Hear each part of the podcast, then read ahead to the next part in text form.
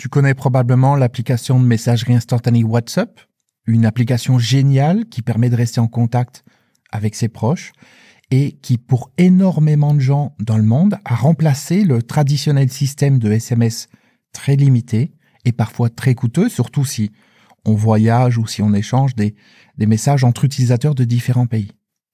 Créée en 2009, l'application WhatsApp a connu un succès gigantesque dans le monde entier elle a été rachetée en 2014 par Facebook, entreprise qui avait déjà racheté en 2012 Instagram.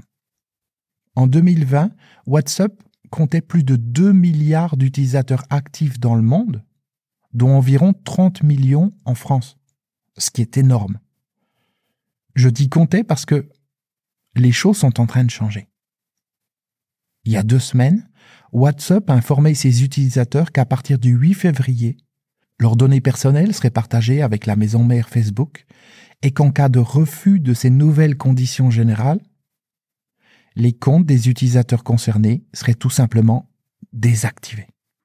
Et quand on connaît l'appétit de Facebook pour nos données personnelles et sa capacité à absolument tout connaître de nous pour ensuite pouvoir mieux nous influencer dans nos décisions et dans notre vision du monde, on peut comprendre que les utilisateurs de WhatsApp ont accueilli ce changement avec une certaine crainte.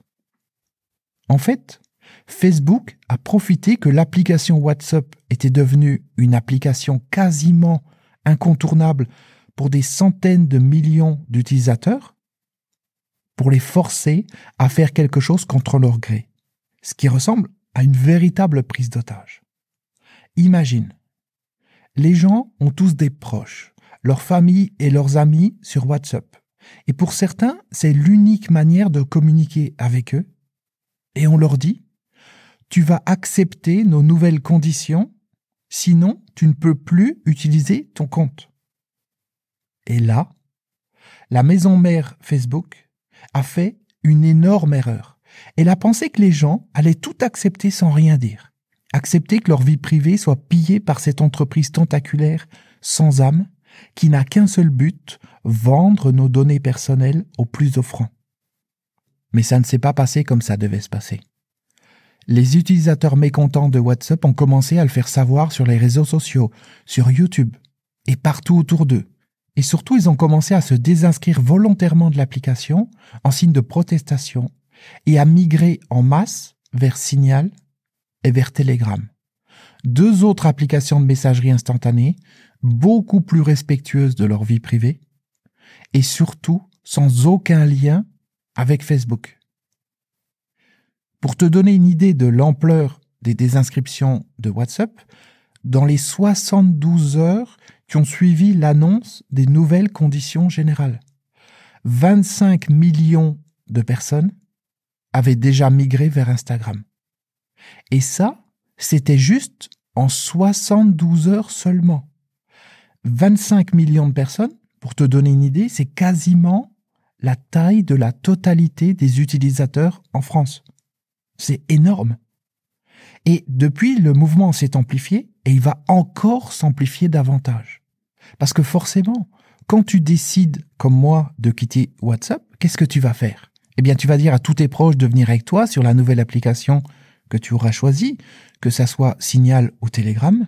Et donc, en partant, tu emmènes d'autres personnes avec toi, qui en emmènent d'autres, qui en en emmènent d'autres à leur tour, et ainsi de suite. Et ça fait boule de neige.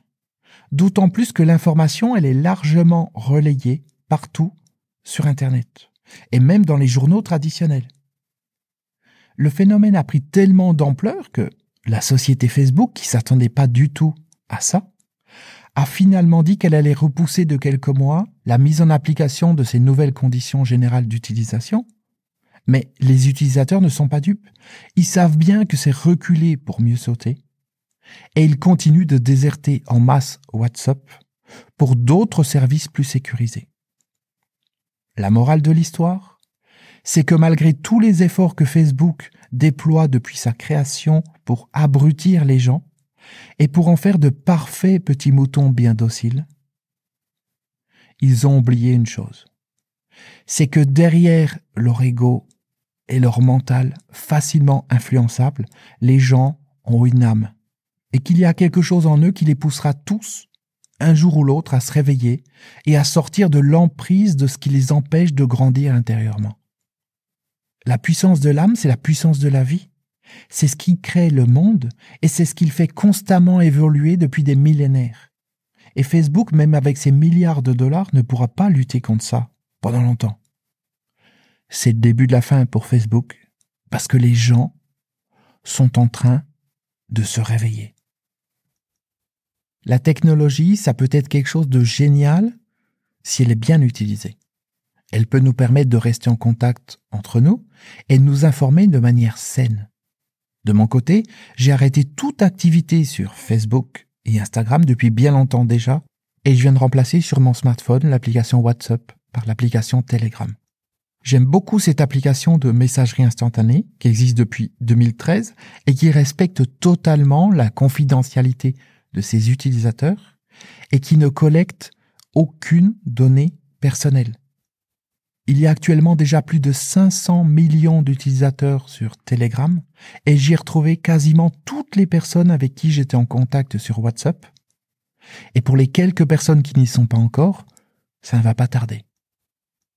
Si tu ne connais pas cette application et que tu veux la tester, tu verras, c'est encore plus facile à utiliser que WhatsApp et c'est beaucoup plus pratique. Je te mets le lien en dessous dans la description pour que tu puisses la télécharger. L'application est gratuite. Dans la description, je te mets également le lien du canal Telegram que j'ai créé. C'est un canal de diffusion dans lequel je vais publier régulièrement différentes choses inspirantes pour t'aider à te connecter à ton potentiel intérieur et à vivre une vie en accord avec ce que tu es vraiment au fond de toi.